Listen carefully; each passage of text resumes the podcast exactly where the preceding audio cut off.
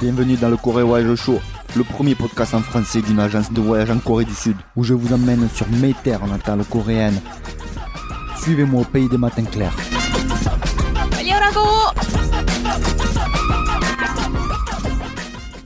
여러분 안녕하십니까 C'est reparti pour un nouvel épisode du Corée Voyage Show. On espère que vous êtes au top de votre forme car aujourd'hui on vous propose un voyage, un voyage dans l'espace et dans le temps. Nous partons avec Jeanne pour une destination où les légendes abondent, se mêlant parfois à l'histoire d'un royaume, autrefois au cœur de toutes les attentions.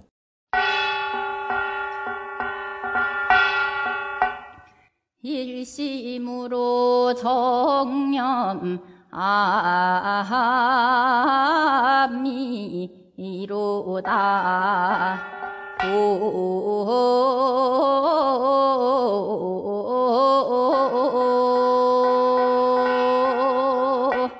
Celle qu'on qualifie de musée à ciel ouvert, la ville de Gyeongju regorge de richesses culturelles témoignant d'une histoire millénaire. Petite par sa taille, avec moins de 300 000 habitants, mais immense par son rayonnement, c'est l'ancienne capitale du royaume de Shilla. Alors, pour vous situer ça dans le temps, et pour la faire courte, on est au 7e siècle, pendant une période clé de l'histoire coréenne qu'on appelle la période des trois royaumes.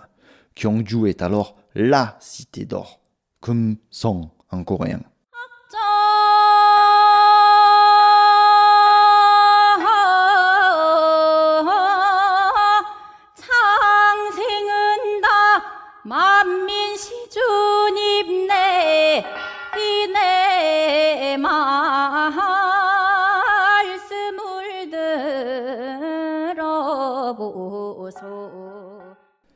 Faut remonter bien avant notre ère pour retrouver des traces de cette cité. On raconte que Pak Hyok-se, c'est un peu difficile à prononcer, fondateur du royaume de Shilla, serait aussi à l'origine du nom de famille Park. Vous vous demandez certainement comment c'est tout ça Eh bien, c'est grâce à des écrits retrouvés dans deux ouvrages, le Samguk Sagi, qui est la plus ancienne œuvre écrite sur l'histoire de la Corée, qui date du XIIe siècle, et le Samguk Yusa, un recueil de contes, légendes et faits historiques datant de la fin du XIIIe siècle. La légende raconte que c'est en 69 avant Jésus-Christ que les chefs des six villages qui composaient l'actuelle région de Gyeongsang-do, alors Gyeongsang-do, c'est une région qui se trouve au sud-est de la Corée, ils se réunirent pour créer un royaume et choisir un roi. Soudain, une lumière étrange brilla dans le ciel et un cheval blanc apparut. Le chef d'un des villages découvrit alors un œuf géant d'où un garçon sortit. Il éleva le garçon, admiré et vénéré par les autres chefs des villages. À l'âge de 13 ans, il fut proclamé roi de Shilla. L'État fut nommé Sorabol, qui signifie capitale. Capitale, cité d'or, toutes ces appellations sont bien les signes que Gyeongju reste un lieu majeur de l'histoire coréenne.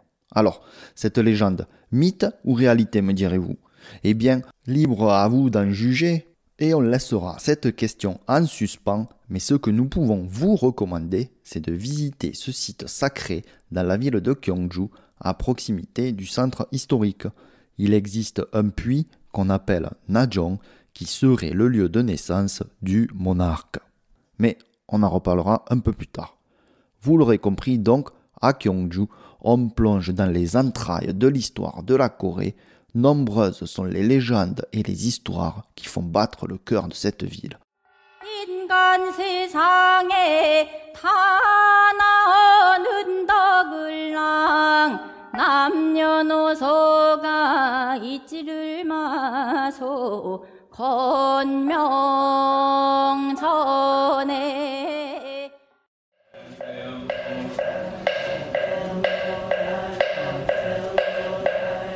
Revenons un court moment dans le présent et prenons le bus pendant une trentaine de minutes direction le mont Toham, au pied duquel se trouve le célèbre temple de Pulguksa. C'est en 528 un an après que le bouddhisme soit accepté par le royaume de Shilla, qu'on arrive à dater les premières constructions du temple. On est alors sous le règne du roi Pa Bung, et à l'époque, un homme du nom de Ichadon, ministre converti au bouddhisme, qui s'était même rasé la tête en signe de dévotion, ne cessait d'inciter le roi à faire que le bouddhisme devienne religion d'État. L'intérêt que portait le roi pour les enseignements de Bouddha grandissait peu à peu, ce qui déplaisait fortement aux autres ministres du royaume. Don continuait à insister et alla même jusqu'à demander au roi de l'exécuter en public au nom du bouddhisme. Le roi refusa.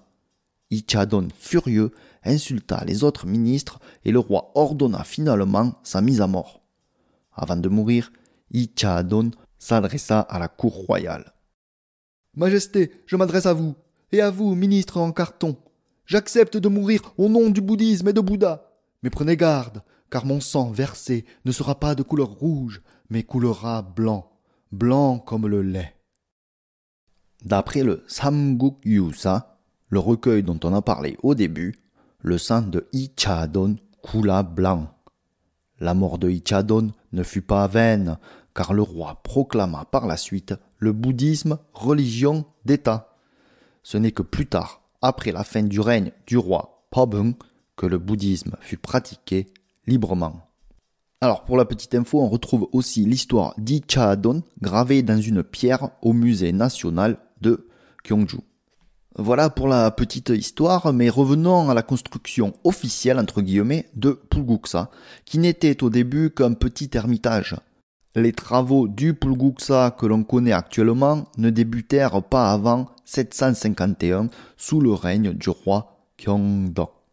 Un des ministres du nom de Kim Dae-song Descend, ça veut dire grand mur, ordonna la construction du temple pour apaiser l'esprit des parents du roi. Alors ça, c'est une version, mais euh, Jeanne en a une autre. C'est vrai qu'honorer l'esprit des parents du roi, ça tient un peu plus la route historiquement parlant, mais j'ai quand même une autre version avec une jolie petite légende.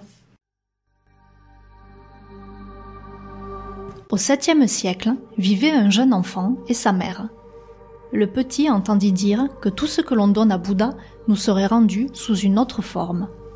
Il donna alors son seul bien, sa terre, et sans domicile, il décéda de la grippe peu de temps après. Mais l'histoire n'est pas terminée. 49 jours plus tard, la femme du premier ministre de Shilla donna naissance à un fils. Il avait le poing fermé et le même front plat que le petit garçon décédé de la grippe. Lorsque le bébé ouvrit enfin sa main, on vit les caractères chinois D et Song, qui signifie grand mur, gravés sur sa paume. Le premier ministre qui connaissait l'histoire du petit Kim Dae-song qui donna sa terre rechercha alors la mère de l'enfant. Celle-ci reconnut dans le bébé la réincarnation de son fils. Le premier ministre l'employa comme nounou pour qu'elle puisse être proche de son enfant. Kim Dae-song grandit et devint à son tour ministre. Lorsqu'il perdit ses parents, il fit construire le temple Bulguksa et la grotte Sokuram en hommage à ses deux familles, le défunt ministre et sa femme, et aussi sa première mère, entre guillemets, sa nounou. Il faut comprendre qu'en ces temps-là, l'adoption était souvent cachée ou justifiée par des histoires un peu surnaturelles de réincarnation ou de naissance céleste. Effectivement, c'est vrai qu'avec cette jolie petite légende, on est bien loin de l'exécution de notre pauvre ami Ichadon. Alors remontons à présent le temps pour nous situer en 774. C'est la fin des travaux et le temple revêt le nom de Pulguksa qui signifie littéralement le temple du pays de Bouddha. Maintenant qu'on a planté le décor, penchons-nous sur la structure de Pulguksa. En premier lieu, examinons l'entrée de plus près. Elle est composée de deux escaliers de pierre, Pek Ungyo et Chong Ungyo. On compte 33 marches qui correspondent aux 33 pas qui conduisent à l'illumination. Ces escaliers symbolisent les nuages blancs et bleu azur. Alors un peu de coréen, pek un gyo, pek c'est blanc, un c'est nuage gyo c'est escalier ou pont. On dira ici passage. Et puis chong un gyo, donc chong c'est bleu azur, un Ces nuages, pareil, et c'est le passage également. Et puis le Chong dans Chongun-gyo, c'est le même Chong qu'on retrouve dans Chongwade, qui est la maison bleue, la maison présidentielle et qui présente un toit bleu. Parenthèse linguistique refermée, revenons à nos deux escaliers qui représentent le passage entre la terre et les cieux. Au sommet se trouve Chahamun, la porte de la brume mauve par laquelle on accède au hall de la grande illumination Deungjon. Passage obligé avant d'arriver au hall, une cour dans laquelle deux grandes pagodes, Sokka Tap et Tabo Tap, trônent fièrement. Un air de famille plane entre ces deux édifices, elles semblent complémentaires mais si différentes à la fois. Elles furent toutes les deux construites par le même homme, Asadal, tailleur de pierre réputé du royaume voisin Pekche. La première, Sokka Tap, est la pagode de Sakyamuni, vieille de plus de 13 siècles. C'est une pagode à trois étages au style architectural traditionnel coréen. Elle suit des lignes simples et sobres. Sa fausse cousine, quant à elle, Tabotap, est plus haute, plus élaborée, chose extrêmement rare pour une pagode en Asie. Lotus à 16 pétales taillés à même la pierre, quatre lions étaient également sculptés en haut de chaque escalier aux quatre coins de la pagode. Tabotap est dédié au trésor mentionné par Bouddha dans la Sutra du Lotus, un texte bouddhique contenant des enseignements de Bouddha nécessaires au salut.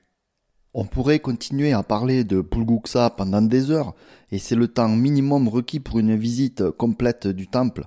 Mais allons plutôt nous dégourdir les jambes avec une petite marche dans les sentiers de la montagne Toham.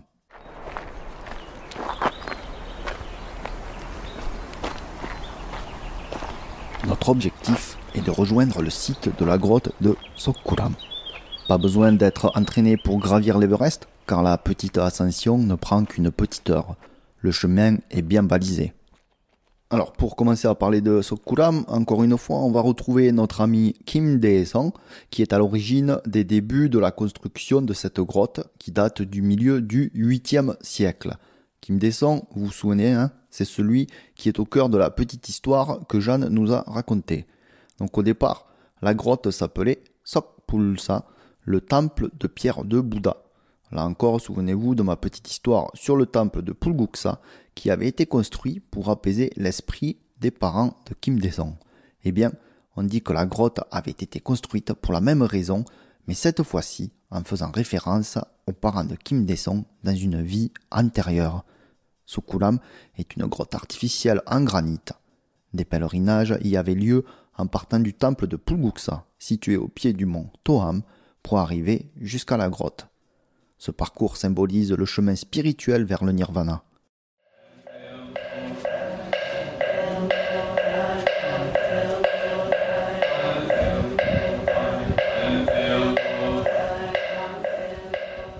À l'entrée de la grotte, l'antichambre et le corridor représentent la terre, tandis que la rotonde principale à l'intérieur représente le paradis.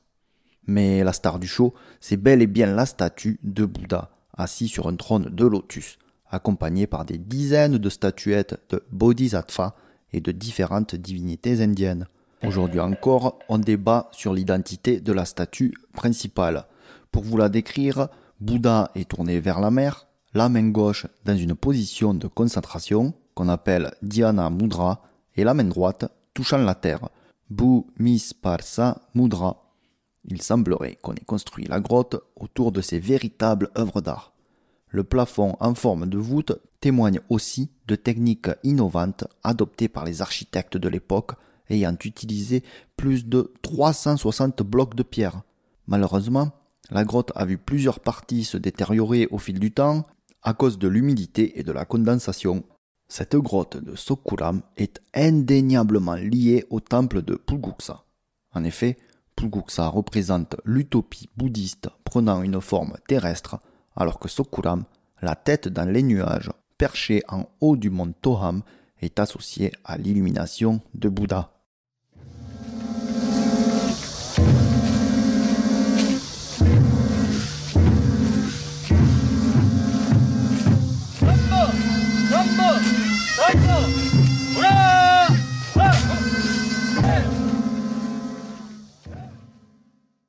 Avant de rejoindre une autre montagne, Namsan, à ne pas confondre avec Namsan à Séoul, arrêtons-nous aux abords du massif, plus précisément sur le site qui abrite le puits de Najong, ou du moins ce qu'il en reste. Souvenez-vous de l'histoire du cheval blanc et de l'œuf. Une autre légende raconte qu'un cheval était agenouillé près de ce puits avant de disparaître pour céder sa place à un œuf. C'est de cet œuf que naquit Pakhyokose, le fondateur du royaume de Shilla. On s'attarde quelques minutes dans ce lieu mythique en espérant peut-être apercevoir des traces du cheval blanc. Restons à présent dans un univers mystérieux et intrigant pour parler du mont Namsan. Quiconque osera pénétrer dans cette montagne sacrée sentira tout de suite que ce lieu est habité.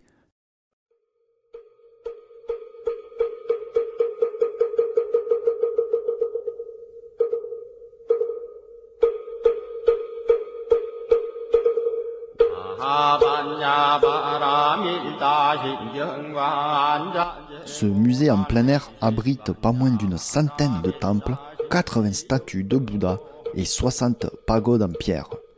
Véritable terrain de jeu des archéologues, on a retrouvé, pas plus tard que l'année dernière, la tête d'un Bouddha qui daterait de la période de Shila.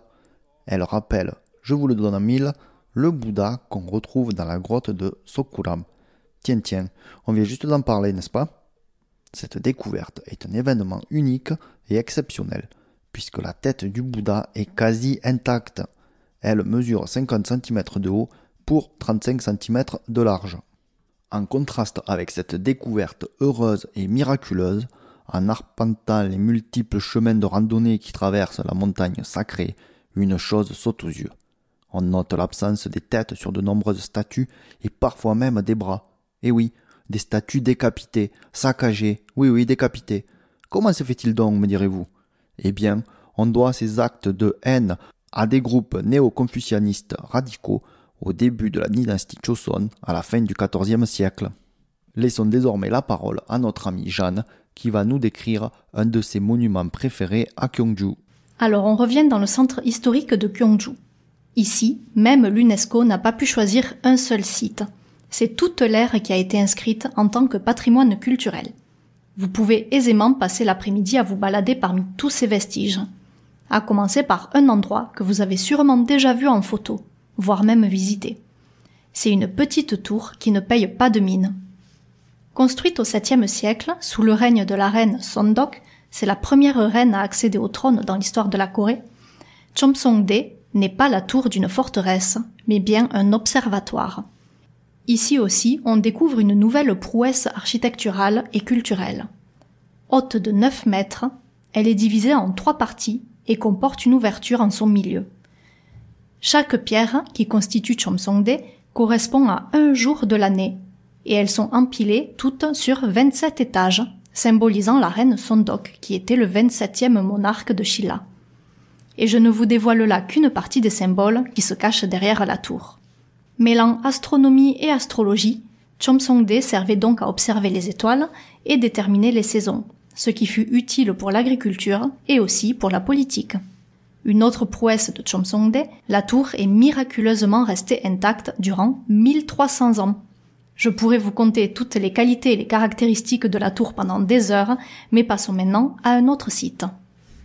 Alors, on va rester dans le centre historique de Gyeongju qu'on peut parcourir à pied dans son intégralité et faisons un tour d'horizon rapide de certains sites clés. Donc la forêt de Gerim, tout d'abord, c'est là où se trouve entre autres l'observatoire de Chomsongde, hein, dont Jeanne vient de nous parler. Alors, encore une histoire euh, d'adoption, me direz-vous.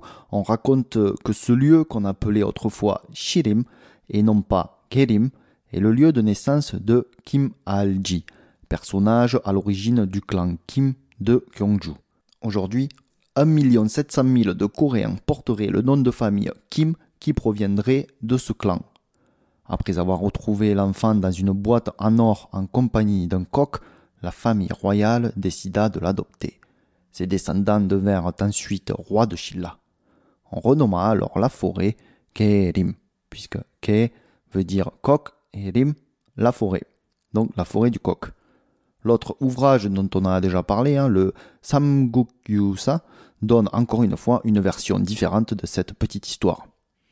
Ensuite, à la lisière de cette forêt se trouve le village traditionnel de Kyochon, d'où le clan Che, ou Choi, C-H-O-I, de Gyeongju tient ses origines. Ce clan a réussi à maintenir un niveau important de richesse et de tradition sur 12 générations. Ce village donne un bel aperçu de différentes activités traditionnelles et artisanales et du mode de vie du clan Che.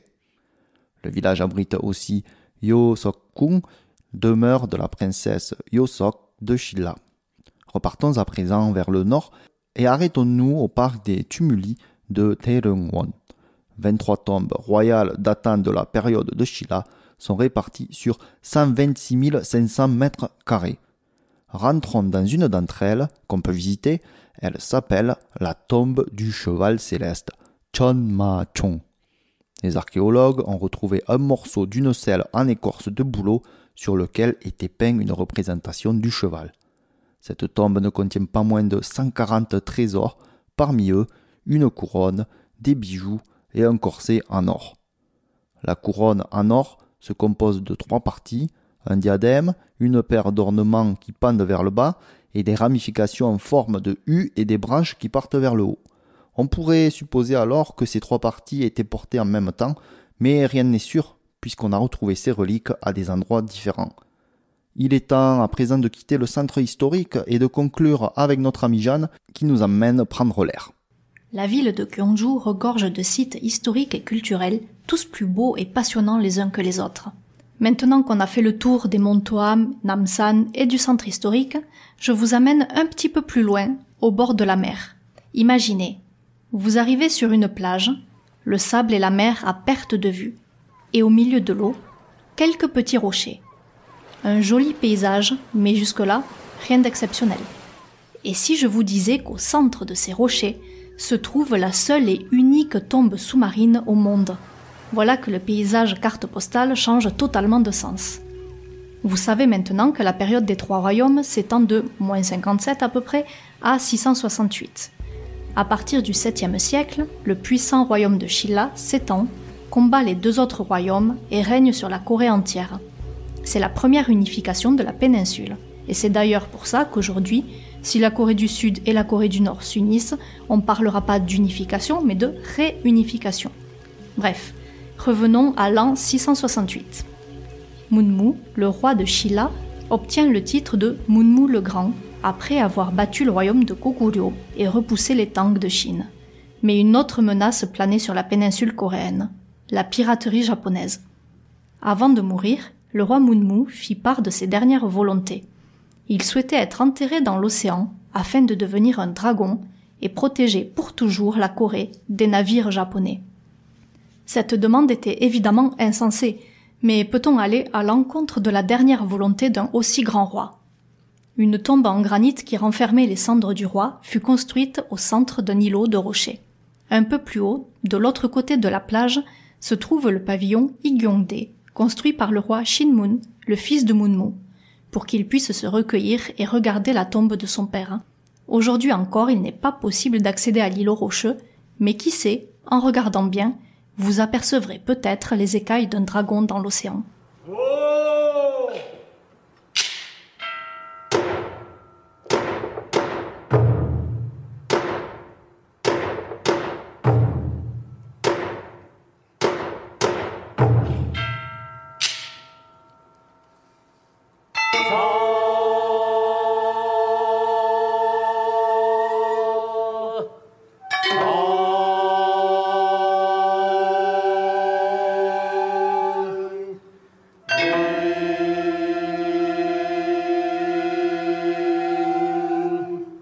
Et voilà, on vient de finir en avec cette magnifique histoire contée par Jeanne.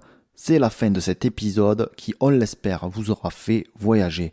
Nous n'avons malheureusement pas eu le temps de parler de tous les sites qui font de Gyeongju un lieu culturel et historique incontournable, mais on espère qu'on a pu vous donner des informations utiles pour mieux comprendre et connaître la Corée d'antan. Un grand merci à tout le monde de continuer à nous écouter et à nous suivre. N'oubliez pas de vous abonner et prenez bien soin de vous. 다음에 뵙겠습니다.